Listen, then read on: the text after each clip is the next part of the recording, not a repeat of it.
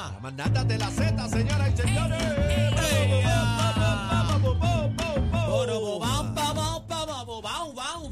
Bebé, presente nuestro próximo invitado aquí, Estrella. Bueno, tenemos al doctor Froilán Oliveras, que ya está vía Zoom con nosotros. No sé de en qué parte del mundo está. Eh, buenas tardes, Freud. Buenas tardes, ¿me escuchan? Fuerte y claro. Eh, doctor, Ah, ¿está me- en la Me selva? voy a quitar los espejuelos porque por alguna razón no veo. ¿Está en la selva, doctor? Mira, es una cosa extraña. Esto es como una selva en una decoración en un hotel.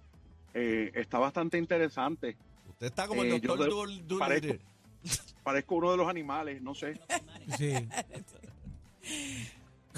Doctor, eh, va- tenemos un tema interesante hoy, manejo del dolor en animales.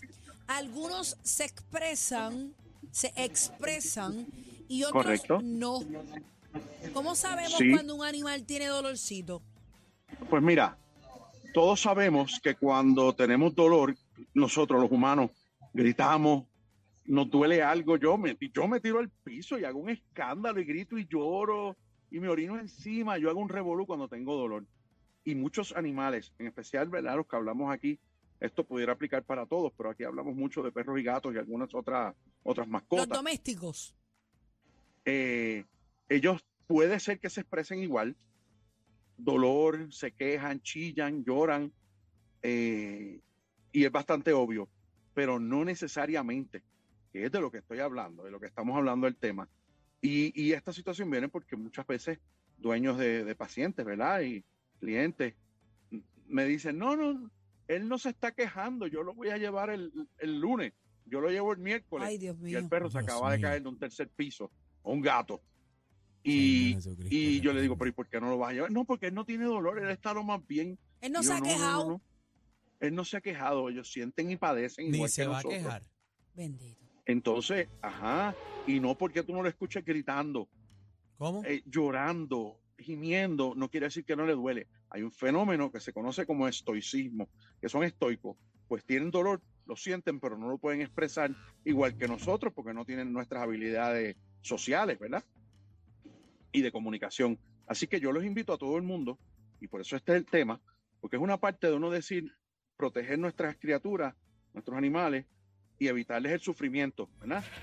Eh, pues mira, si tiene un golpe, si tú lo sospechas que tiene un golpe, no te imagines que si no tiene dolor, tiene dolor, lo tiene, le duele un montón y debes hacer lo necesario, llevarlo al veterinario, No, y, puede a- ser peor para mañana. para Tú- poder intervenir apropiadamente. Claro, claro. Mira, en el caso, en el caso de mi perrito, él se aísla de toda la- de todo el que está en la casa, se, eh, se esquinea y comienza a temblar, que si tú no te le pegas, tú no te das cuenta. Mm. Hasta que tú lo tocas, tú ves que le está pasando algo porque está temblando. No, no, O ¿dónde sea que hay, animalitos que, que tienes que estar Correcto. pendiente a ellos, ¿correcto, Froilán? Así mismo es. Eh, hay, un, hay un cambio en actitud. Eh, no son, obviamente, no son amistosos, no quieren jugar. No les importa lo que tú les dices. Te tienes que sospechar que están en dolor. Doctor, ¿dónde usted Algo está metido? Pero el colmo grande es, eso serían los casos extremos. A mí me gusta enfatizar mucho en los casos obvios. Mira, te le dio un carro, lo sabe, lo viste que le dio un carro. Caramba, no pienses que porque, común. ay, él no se está quejando. Puede tener un hueso roto, sentido puede tener el común. diafragma roto y estársele metiendo las tripas adentro del- Wow. de los pulmones. Un desastre así es un dolor bien grande. Es que no lo pueden expresar. Y ahí es que entramos nosotros como seres conscientes a decir, mira, esto tiene que doler como el DH. Déjame atenderlo y el veterinario atenderá, el médico veterinario atenderá la razón, el diagnóstico, el tratamiento. Y lo primero que va a hacer un veterinario siempre, y usted lo debe exigir, es el manejo del dolor. ¿Ok? Que es lo que es importante. Doctor, usted lo está diciendo bonito, es que se ponen peseteros. Si usted está peseteando, pues no tenga animalitos entonces. Usted tiene una Mira, responsabilidad y un compromiso. Bueno, si, pero- si le dio un carro, arranque para el hospital. Si le duele algo, No, no, tú- llévelo al veterinario. tú tienes razón 100%, pero añádele, además de esa, toda esa razón que tú tienes, que hay personas que, que se ponen tarados. Mira, y hay personas a veces que son personas brillantes o profesionales o lo que sea, personas que son inteligentes y pierden, se ponen tarados. Doc- Yo, no, yo lo dejo pero- para después pero- porque él no se está quejando mucho. Pero doctor, una cosa es ser tarado y otra cosa es también que no todo el mundo tiene la capacidad económica para atender, es- por ejemplo, una. Pues no fractura de tengan, cadera. Pues que no tengan. Bueno, pero es que es la realidad. Pues que no, No, tengan. Hay, hay, hay envejecientes, por ejemplo, que tienen una mascota para que les haga compañía y no cuentan con los recursos económicos para, o sea, que se le abre el portón y el perro sin querer lo- el vecino dé un cantazo y no vea. Eso es algo que lo podemos entender. Hay algo de inmediato que podamos hacer nosotros en la casa, ya sea ponerle hielo, qué sé yo, darle algo, que podamos en lo que en lo que podemos llegar a un veterinario. ¿Cuál es la recomendación, la sugerencia? Claro, sí, bebé, y moverlos, claro, por te entiendo, y ejemplo. hemos hablado de esto antes. Eh, eso son medidas paliativas. Bueno, pues vamos a decir que sé que tiene un dolor, tiene un, tuvo un accidente, tiene un golpe terrible, lo mordieron. Mira, eh, funciona ponerle un poquito de hielo, eh, inmovilizarle el área.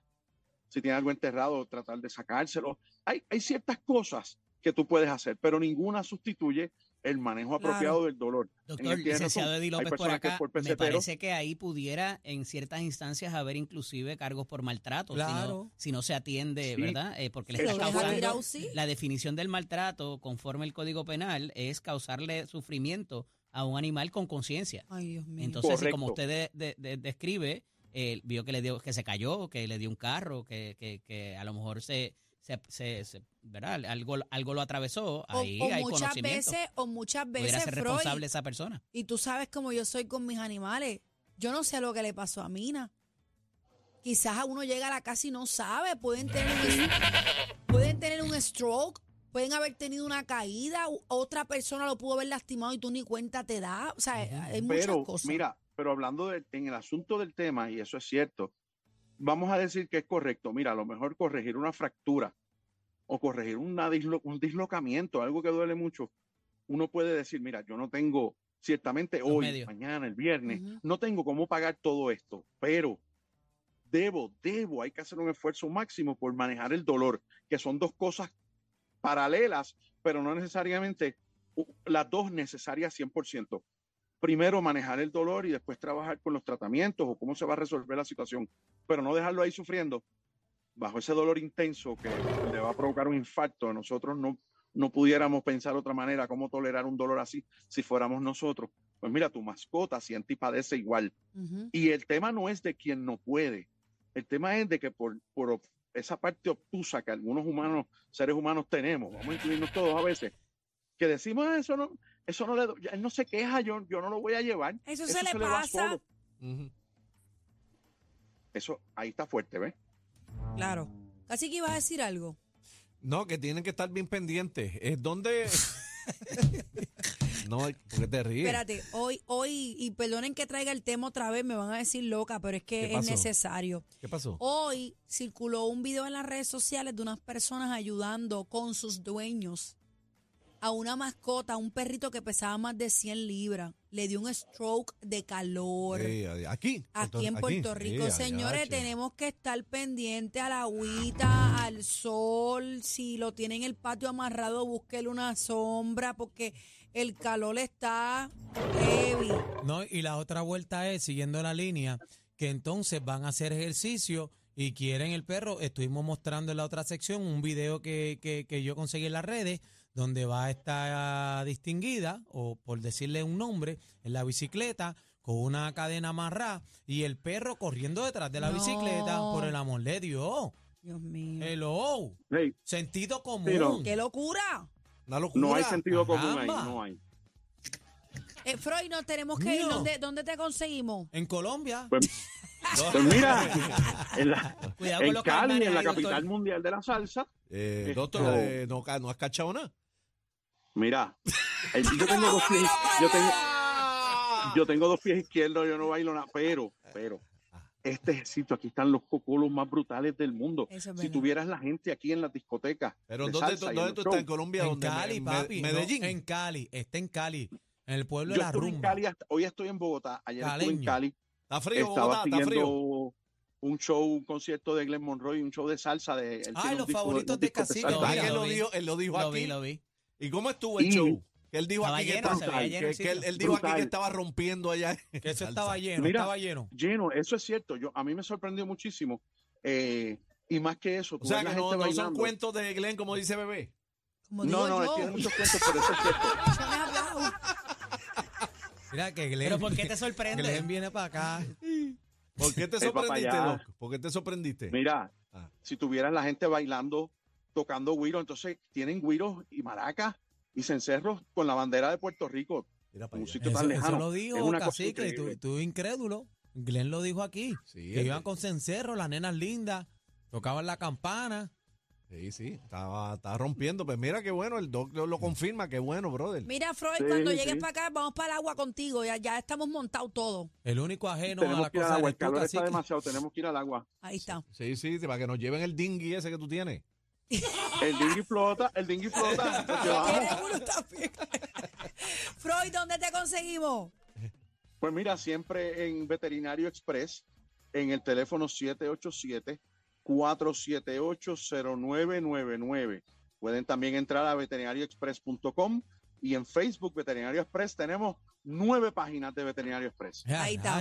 Duro, duro. Gracias, Freud, por estar con nosotros. Hasta la próxima. Gracias a ustedes por tenerme y soportarme. Cuidado con Muchas el gracias. cocodrilo. Ahí. Cuidado con los caimanes. Buen viaje, buen viaje, hermano. Te vemos por ahí. Bye, Nos vemos ya mañana. Ah, ya llega mañana. Aguardiente, aguardiente. Esta es la manada de la Z. El más completo. Completo. Noticias, entrevistas, información y mucha risa. La manada de la Z.